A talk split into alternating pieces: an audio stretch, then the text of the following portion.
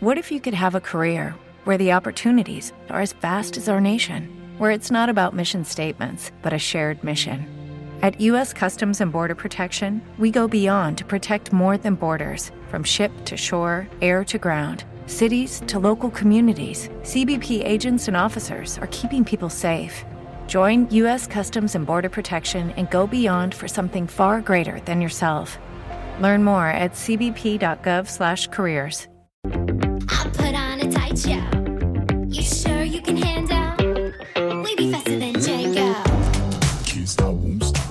Bienvenidos al podcast de Somos Eléctricos. Yo soy Antonio Sánchez y te voy a acompañar durante los próximos 30-40 minutos que dura este podcast. El objetivo de este podcast es difundir y dar a conocer más sobre los vehículos eléctricos, energía sostenible y tecnología aplicada a los vehículos.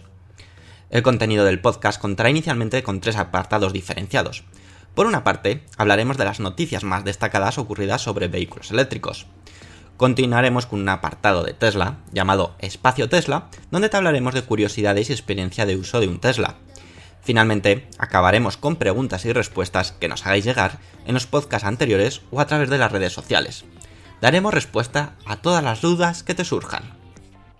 Y ahora sí, comenzamos el podcast número 102 de Somos Eléctricos.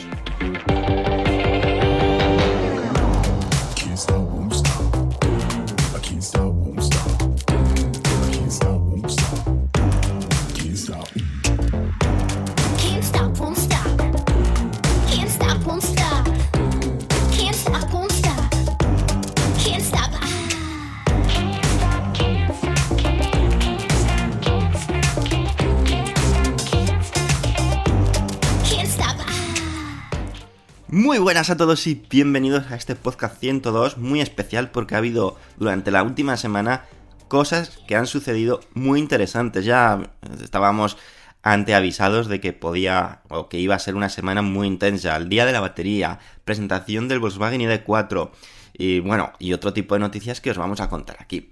Vamos a empezar primero con ella, con la del Volkswagen ID4. Finalmente llegó uno de los grandes y esperadas presentaciones de este año tan atípico. Se trata de la presentación del Volkswagen ID4, el segundo vehículo totalmente eléctrico de la marca alemana. Llegado para conquistar al público a nivel mundial, el Volkswagen ID4 estará disponible en todo el mundo, como sabéis, a diferencia que el Volkswagen ID3, el cual solamente estará en Europa. Sin más dilación, y tras haber conocido varios adelantos estos últimos meses, ya os lo hemos ido contando en Somos Eléctricos, como puede ser el interior del vehículo, o el último de hace unos días cuando se revelaba el frontal, por fin ha llegado la esperada presentación oficial del subcompacto totalmente eléctrico de Volkswagen. Eh, Ralf Brandestarter, director general de la marca de Volkswagen, ha dicho lo siguiente sobre el ID4.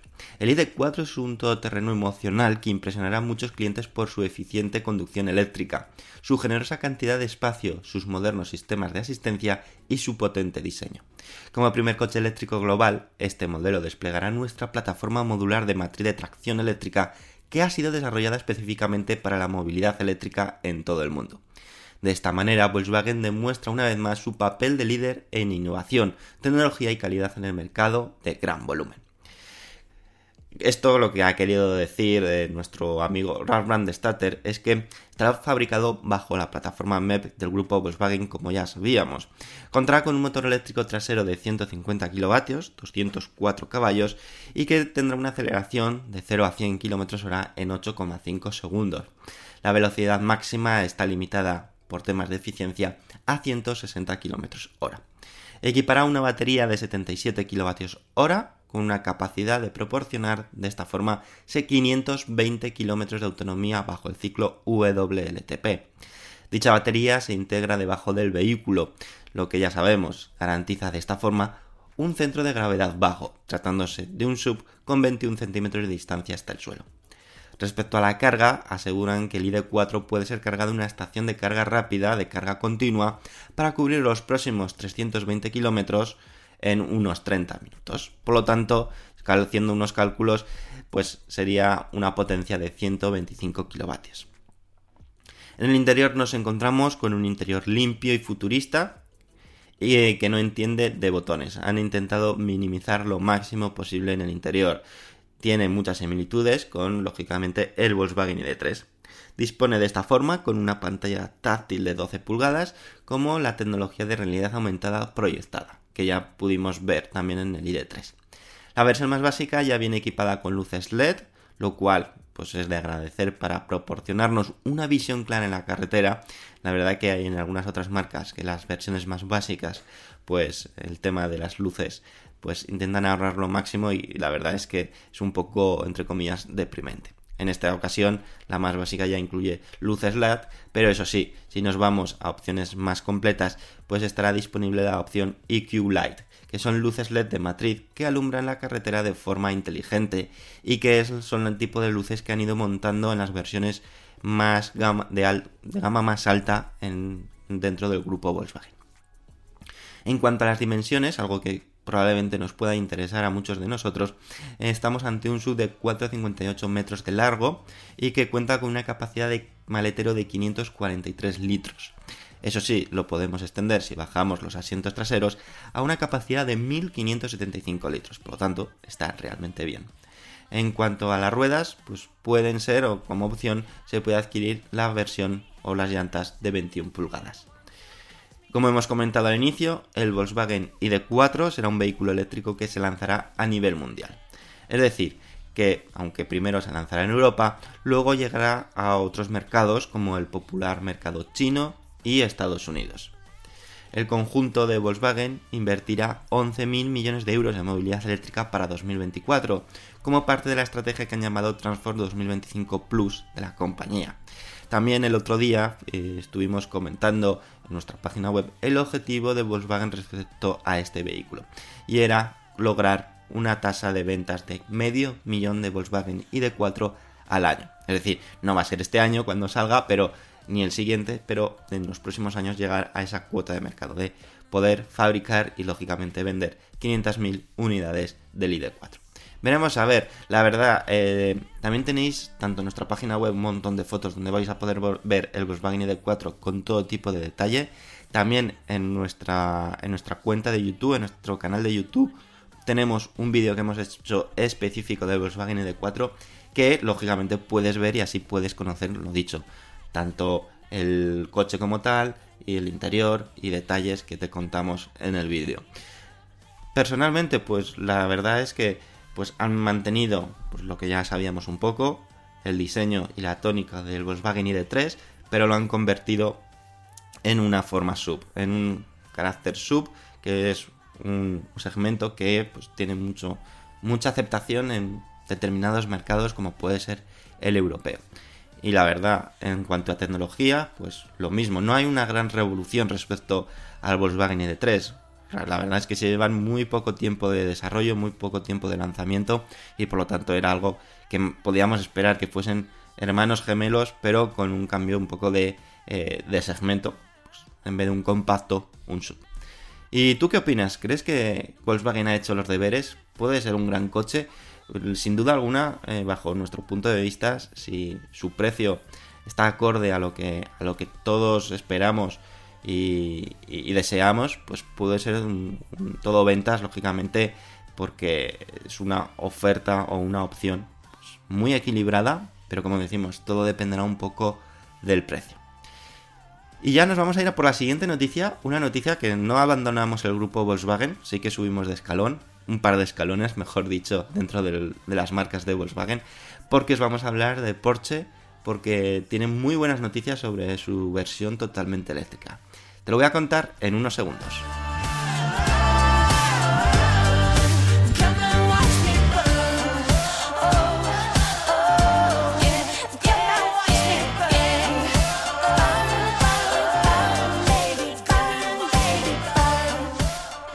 Bueno, realmente te he dado muchísimas pistas. Te he dicho que vamos a hablar de Porsche y de, sus de su coche eléctrico. Pues ya sabéis, vamos a hablar del Taycan, del Porsche Taycan. Y es que las cosas están cambiando en cuanto a optar por modelos eléctricos en vez de coches híbridos o de combustión. Y esto es algo que la verdad me alegra muchísimo. Y no son quizás sensaciones o pensamientos que puedo tener o que podemos tener, sino que los datos respaldan estos cambios de preferencia por los usuarios. Y ahora os explicaré. Así es como Porsche ha visto que su Porsche Taycan, su espectacular eléctrico puro, ha logrado colocarse como el, coche Porsche más vendido en Europa durante el mes de agosto, superando incluso a coches tan eh, icónicos como el Porsche 911, el Cayenne, Macan, el, el Panamera, es decir, ha superado a todos en cuanto a ventas. Sí que es cierto que si el Porsche Taycan ha sido el gran beneficiado, el gran perjudicado en todo esto ha sido su homólogo de combustión e híbrido, la berlina Porsche Panamera, que ha visto cómo sus ventas se han reducido drásticamente en comparación con el mismo mes del año pasado. Es cierto, hay que tener en cuenta que este 2020 está siendo un año totalmente diferente por el COVID-19, por lo que algunos datos se han podido ver afectados a la hora del número global de ventas, pero aún así hubiera afectado a todos por igual. Analizando los datos que se han facilitado de ventas en Europa de Porsche, podemos decir que el Porsche Taycan ha logrado vender en agosto en Europa un total de 1.183 unidades, superando por poco, pero bueno, aún así lo ha superado, al icónico 911, que ha vendido 1097 unidades. Y aquí es donde viene un dato muy interesante, y es que respecto al mes, al año anterior, es decir, a 2019 en el mismo mes, en agosto, ha supuesto una reducción del 37% de ventas. Aquí yo sí que creo que puede estar condicionado un poco por la situación actual de que sufrimos todo el mundo. Pero aún así, supone un retroceso de ventas que está siendo, eh, digamos, frenado o está siendo parado por el Taycan. En la cola de la lista, luego, bueno, después del 911 viene el Cayenne, que ha mantenido eh, las mismas ventas, el Macan ha bajado muchísimo, el Cayenne Coupé, el 718 y finalmente en la lista, en la última posición, está el Porsche Panamera con solo 278 unidades. Y esto supone, si lo comparamos con las ventas del mes de agosto de 2019, un 71% menos de ventas. Donde aquí podemos ver claramente que los interesados en este segmento de vehículo dentro de los clientes de Porsche han optado por adquirir la versión 100% eléctrica, es decir, el Porsche Taycan. Los datos sin duda hablan por sí solo y arrojan resultados que muestran claramente la tendencia de adquisición hacia un vehículo eléctrico. Recordemos que Porsche pues no está parando, aparte del Porsche eh, Taycan, pues en los próximos eh, años, próximos meses, eh, tendremos versiones eléctricas, como por ejemplo en la, próxima versión del Porsche Macan será 100% eléctrico.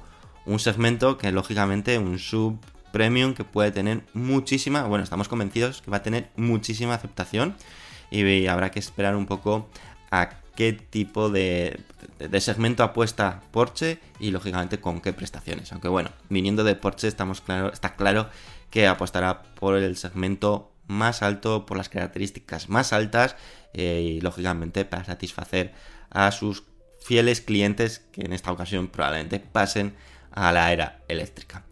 Y vamos a por la tercera noticia, tercera noticia que nos afecta a Europa, porque puede que haya cambios y que se tomen más medidas al respecto. Os lo voy a explicar ahora con todo tipo de detalles, así que darme unos segundos y os lo explico.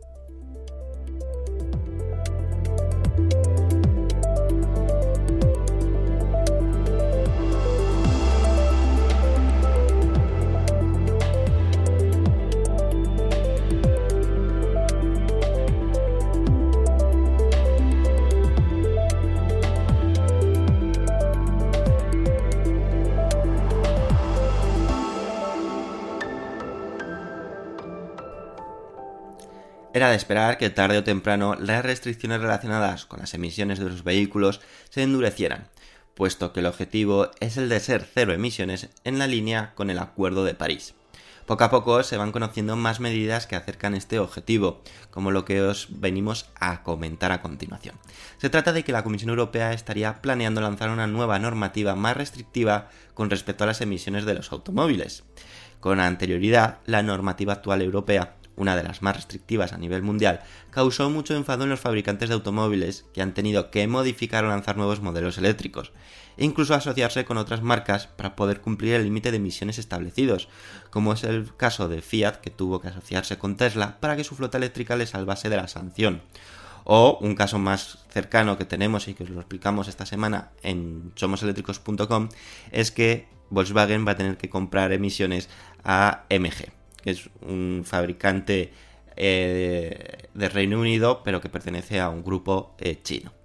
Aprovechando la pandemia del coronavirus, se conoció que la Asociación Europea de Fabricantes de Automóviles, ACA, había intentado que se modificaran los objetivos de emisiones, pero parece que está lejos de ello. Incluso se van a endurecer todavía más. Pero, ¿qué se espera que haya de nuevo en este endurecimiento de la normativa? Según se ha podido conocer, a falta de que se publique de forma oficial, estando prevista su publicación para esta semana, en la que nos estáis escuchando, la propuesta tendría por objetivo que para 2030 las emisiones de los vehículos nuevos estén un 50% por debajo de los niveles de 2021. Con la mira puesta en 2030, la Unión Europea espera reducir sus emisiones de gases de efecto invernadero en al menos un 55% con respecto a los niveles de 1990. Recordemos que la Unión Europea estableció reducir un 37,5% de las emisiones de CO2 para 2030. Está claro que todos estos movimientos, estas intenciones son lógicamente bienvenidas.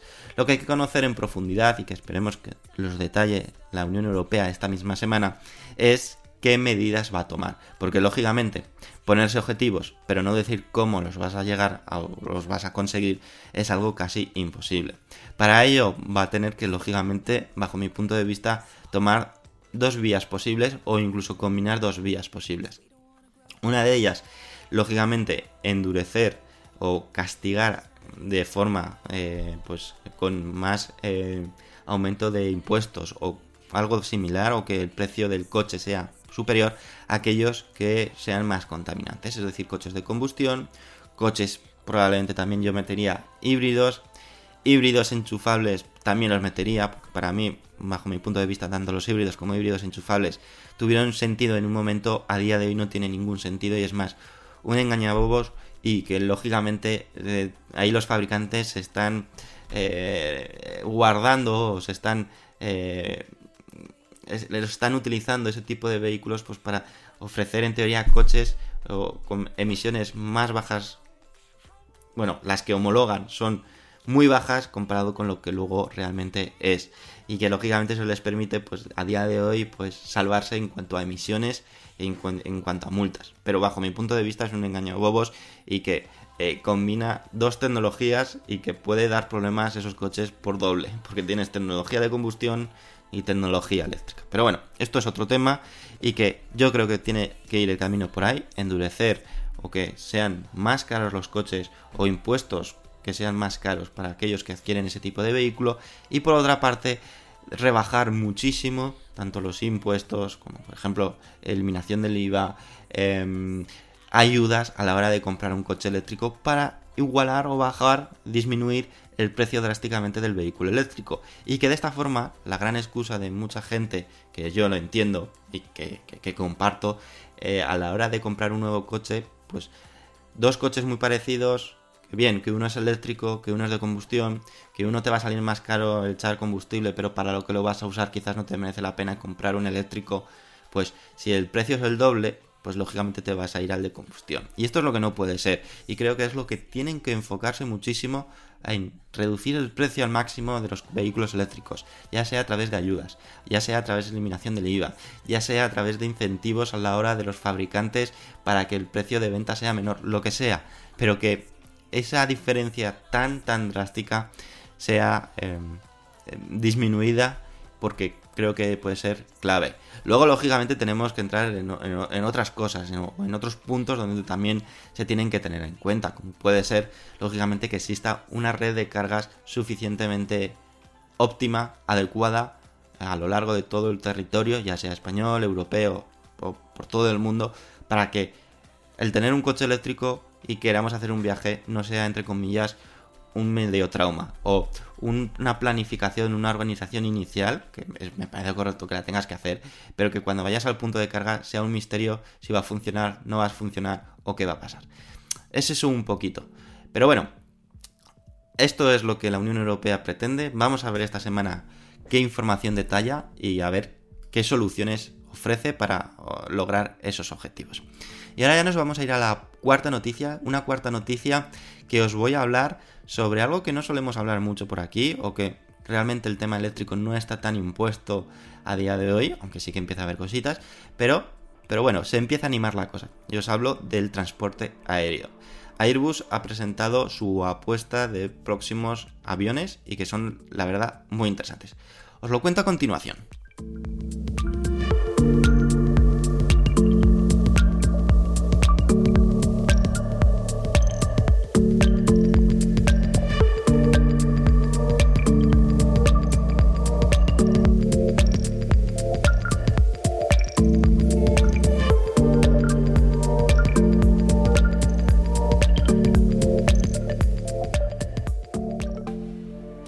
Transporte aeronáutico es uno de los más contaminantes que existen en la actualidad. Por ello, creemos que abordar de cómo lograr un transporte de este tipo en cero emisiones debería de ser una de las grandes prioridades de todos. Airbus es consciente que en los próximos años va a ser o va a haber un gran cambio al respecto. Y aunque antes se realizará una transformación en el transporte terrestre, el sector aéreo y marítimo también terminará sucumbiendo a esta transformación. Por ello, Airbus ha presentado hoy tres conceptos de aviones bajo la nomenclatura 0E, aviones comerciales libres de emisiones, cuyo objetivo es que puedan estar operativos y funcionales en 2035. Todos ellos serán propulsados por hidrógeno, siendo la opción que más sentido puede tener en este sector, al igual que el marítimo por el tema de distancias y peso. En la presentación se mostraron tres tipos de aviones, los que puedes eh, ver en la imagen que hemos publicado en nuestra página web somoseléctricos.com y que puedes, pues lógicamente, hacerte un poco más la idea del tipo de aviones que son. De todas formas, os voy a intentar explicar cada uno de ellos. El primero se trata de un avión muy parecido o similar al popular Airbus 320, un avión que es, eh, creo, el más vendido en el mundo se utiliza para medias distancias y tiene una capacidad de entre 120 y 200 pasajeros, dependiendo de la configuración del interior, ya sabéis, dependiendo si se deja más espacio entre butaca y butaca. Y es capaz de recorrer unas 2.000 millas náuticas. Para ello, sus dos motores de turbina estarán propulsados con hidrógeno en vez de queroseno, que es el combustible que se utiliza actualmente en aeronáutica. El segundo avión es un avión turbohélice con capacidad para 100 pasajeros, cuyo recorrido máximo será de 1000 millas náuticas, es decir, la mitad de lo que hemos comentado en la primera opción. Será la opción más adecuada para cortas distancias, eh, del mismo do- modo que se utilizan a día de hoy los aviones de turbohélices. Por ejemplo, son utilizados eh, para unir las distintas islas de las Islas Canarias o recorridos dentro de la península ibérica, por ejemplo, un Zaragoza-Madrid, etc. Sus motores de turbohélices son modificados para que el hidrógeno sea la fuente de combustible necesaria para moverlos, lo mismo que con la opción del eh, avión que os hemos comentado anteriormente, muy similar al Airbus 320. Y finalmente, quizás el más llamativo, es el tercer avión presentado por Airbus. Distinto porque eh, es muy distinto a lo que estamos acostumbrados en cuanto a diseño, ya que se trata de una nueva forma de avión que une el cuerpo del avión con las alas, creando un cuerpo principal que en un principio podría ofrecer importantes mejoras. Dicho avión permitirá transportar, por ejemplo, un total de 200 pasajeros. Y la verdad es que estéticamente es súper futurista y es muy, muy chulo, la verdad, muy chulo. Os recomiendo que os paséis por nuestra página web en somoseléctricos.com, busquéis la noticia de Airbus porque ahí tenemos la foto. Y os lo recomiendo porque, como digo, es difícil transmitir por voz lo que, lo que ha querido plasmar Airbus y ojalá sean así los aviones del futuro. Obviamente, pues para que todos estos aviones de hidrógeno estén operativos, va a requerir ya no solamente fabricar, diseñar, probar estos aviones de hidrógeno, sino una profunda transformación y adaptación en los aeropuertos para que puedan servir hidrógeno como fuente de combustible a estos aviones. Aún así, es muy esperanzador de que en 15 años, estamos hablando en 2035, el sector de la aeronáutica pueda indicar un cambio tan profundo e importante como puede ser este.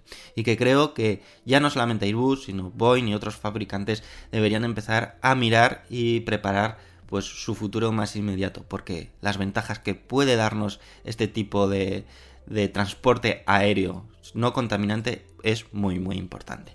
Y después de estas cuatro noticias, como veis, muy, muy interesantes, muy intensas, pues vamos a seguir con la intensidad, porque este espacio Tesla, bueno, va a venir cargadito. Ya os adelantamos en el anterior podcast, esta semana iba a haber el día de la batería. Y ese día de la batería llegó. Y ese día de la batería ya ha pasado. Y el día de la batería, como digo, ha dejado cosas muy interesantes. Interesantes que os vamos a transmitir en los próximos segundos, como no puede ser de otra forma, en el espacio Tesla. Así que vamos al espacio Tesla.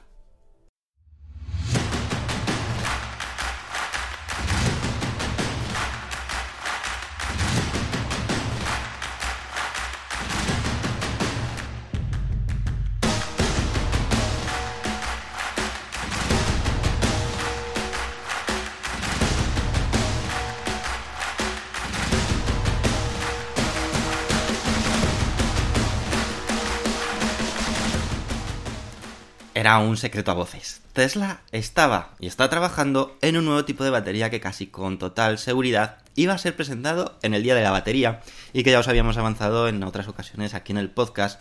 Y sí, fue presentada y que tuvo lugar el pasado 22 de septiembre de 2020. Sin duda, era el mejor momento posible para dar una noticia de este tipo, donde Elon Musk y Tesla no fallaron. El desarrollo y fabricación de una nueva batería es una realidad donde dará paso a un nuevo vehículo de Tesla con un precio inferior de 25.000 dólares, tal y como se anunció en dicho evento.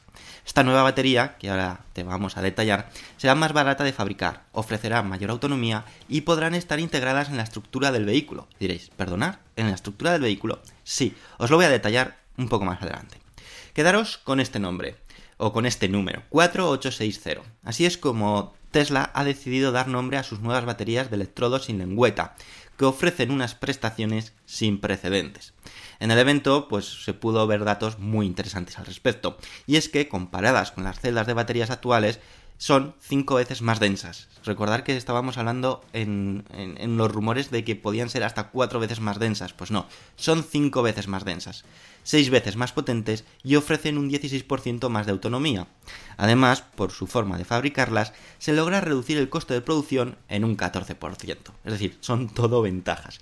Tesla anunció que este tipo de celdas de batería están próximas a que se produzcan en masa aunque al menos en un primer momento no se van a montar ni en los, en los coches actuales de Tesla, es decir, ni en el Model 3, ni en el Model Y, ni en el actual Model S y Model X. Otra cosa será que no, no tendría, quizás, o bastante probable, es que se pueda montar en el Tesla Model S Plate, que también se anunció en el evento, pero os lo comentaré un poquito más adelante.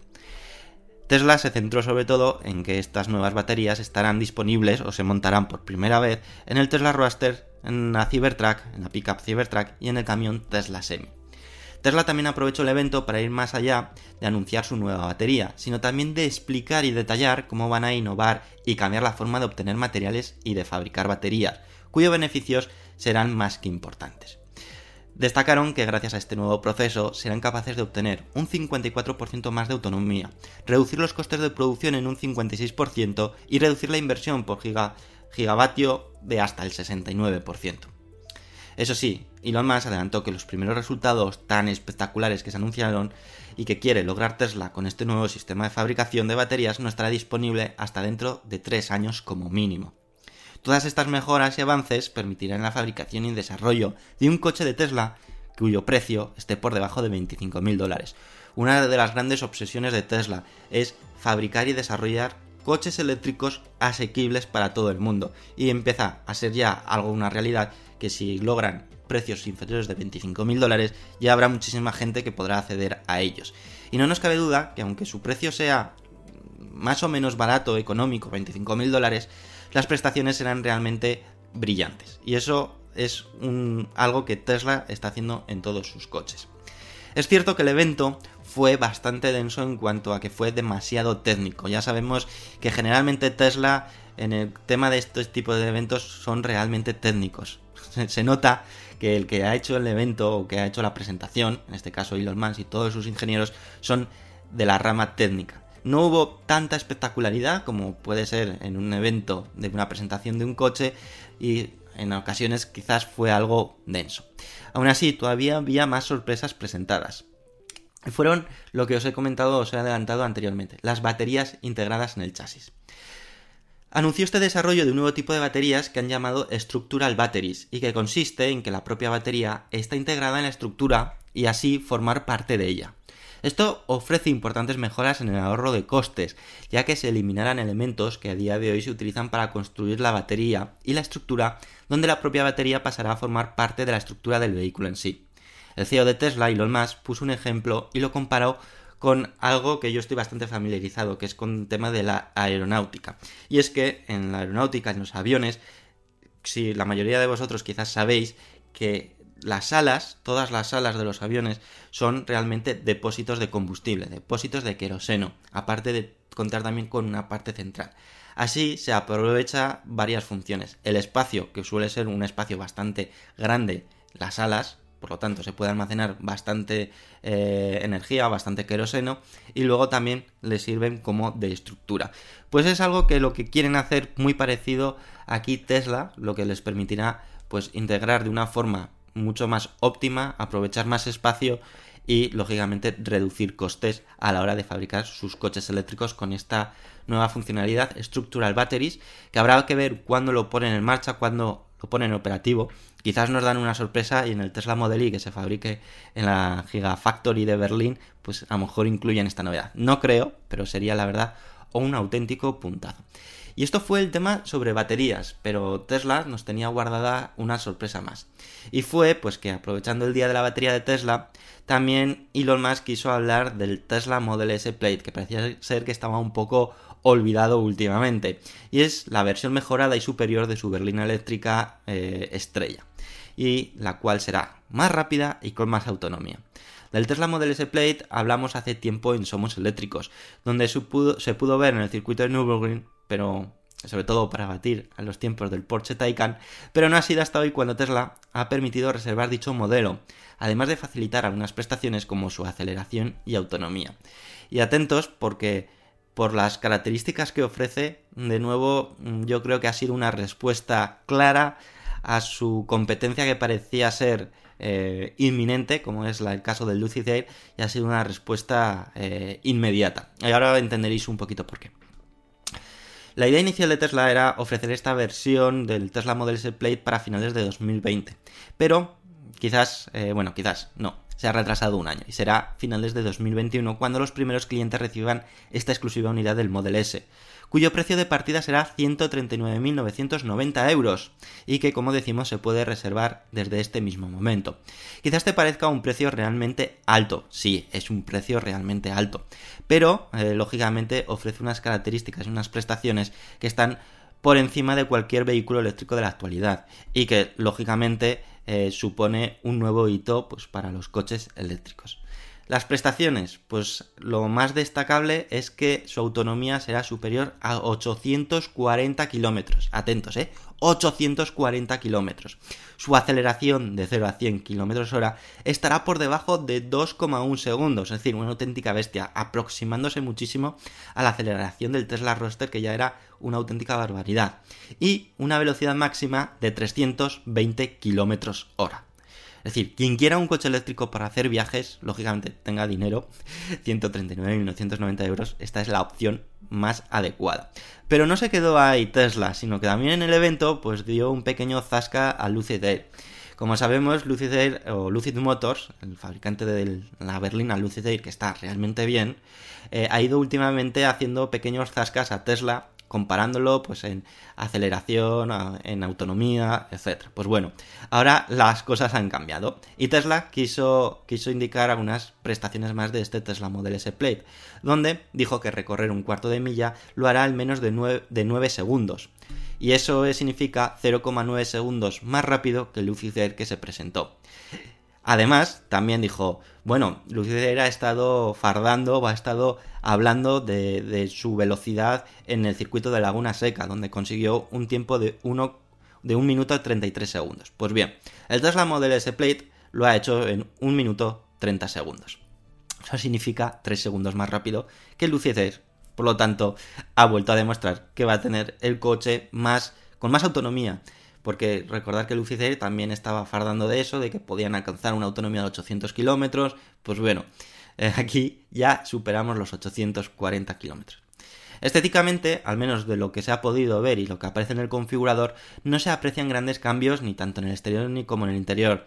dejando quizás para más adelante la ansiedad de renovación que todos esperamos de este Tesla Model S, ya que es un modelo que ha cambiado muy poquito, simplemente eh, en el interior es casi igual desde su lanzamiento en 2012 y exteriormente es totalmente igual, excepto un cambio que se hizo en la parte delantera y en los focos hace ya unos cuantos años, pero se mantiene prácticamente igual.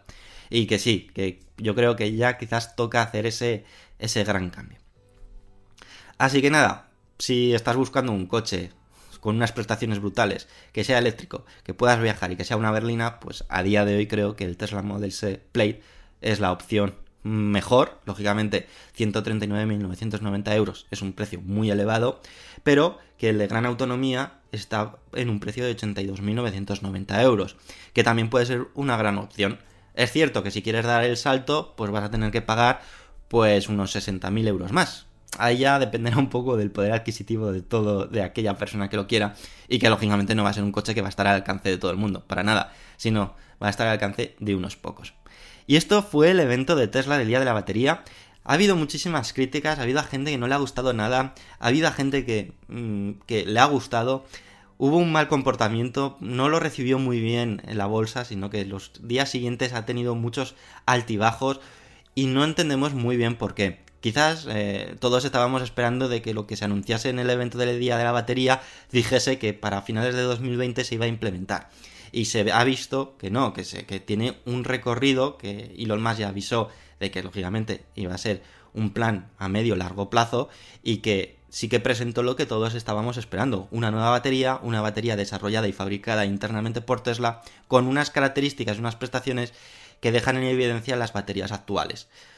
Y que sí, que si vamos a tener que esperar tres años, dos, tres años, pues es algo obvio y normal. Que nos hubiera gustado que nos hubiera dado la gran sorpresa de decir, no, no, y estas baterías se están fabricando ya y se van a empezar a montar en el Tesla Model I que se fabrique en la Gigafactory de Berlín y en los Tesla Model 3 y Tesla Model I que se fabrican en China se van a empezar a montar a finales de este año.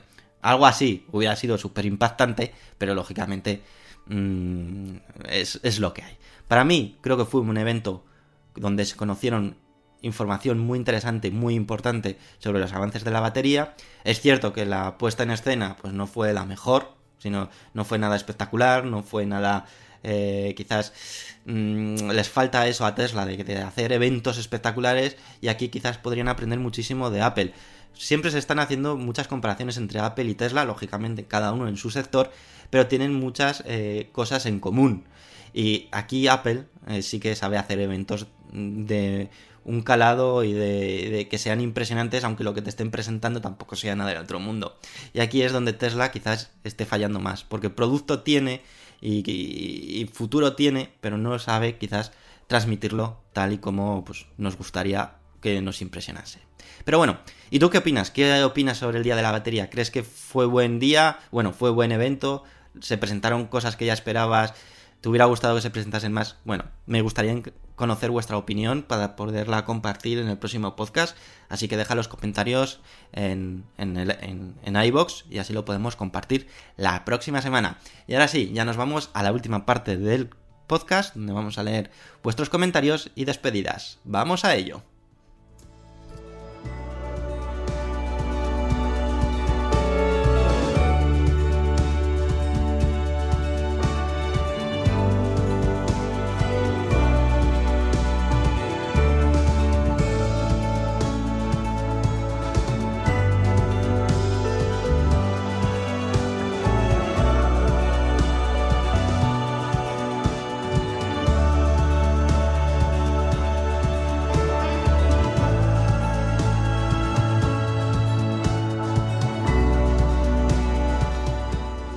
A ver qué comentarios habéis dejado en el último podcast, que han sido bastantes y muy interesantes.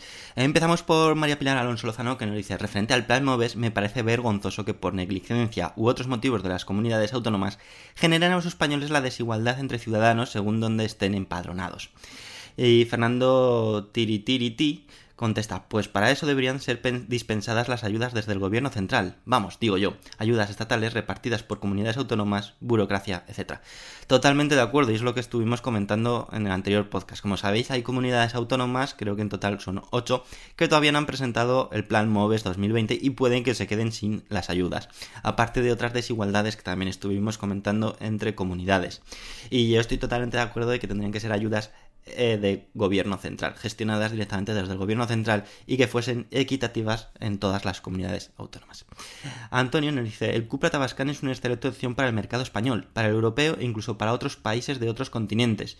Y aún así el grupo Volkswagen, al que pertenece SEAT con un mercado muy prometedor para el Tabascan, lo dejan hasta el 2024, tiempo que aprovecharán otros fabricantes posicionándose antes que en definitiva será una ventaja competitiva frente al sub de SEAT. Totalmente de acuerdo, ya lo estuvimos comentando además de que eh, ese tiempo de espera pues va a dar lugar a que muchos otros fabricantes entren en el mercado de los sub y lógicamente eh, cojan cupo de mercado del que en teoría debería de ser o parte de él del Cupra Tabascan. Antonio García nos dice, la política de Tesla responde, cumple y ejecuta plenamente lo que se denomina estar en un proceso de mejora continua. Un buen ejemplo a seguir. Fernando Herrero Hernández dice, tengo una duda, y es que me he comprado un Renault Zoe de segunda mano y el coche es matriculado por primera vez en España, ya que ha venido de Francia.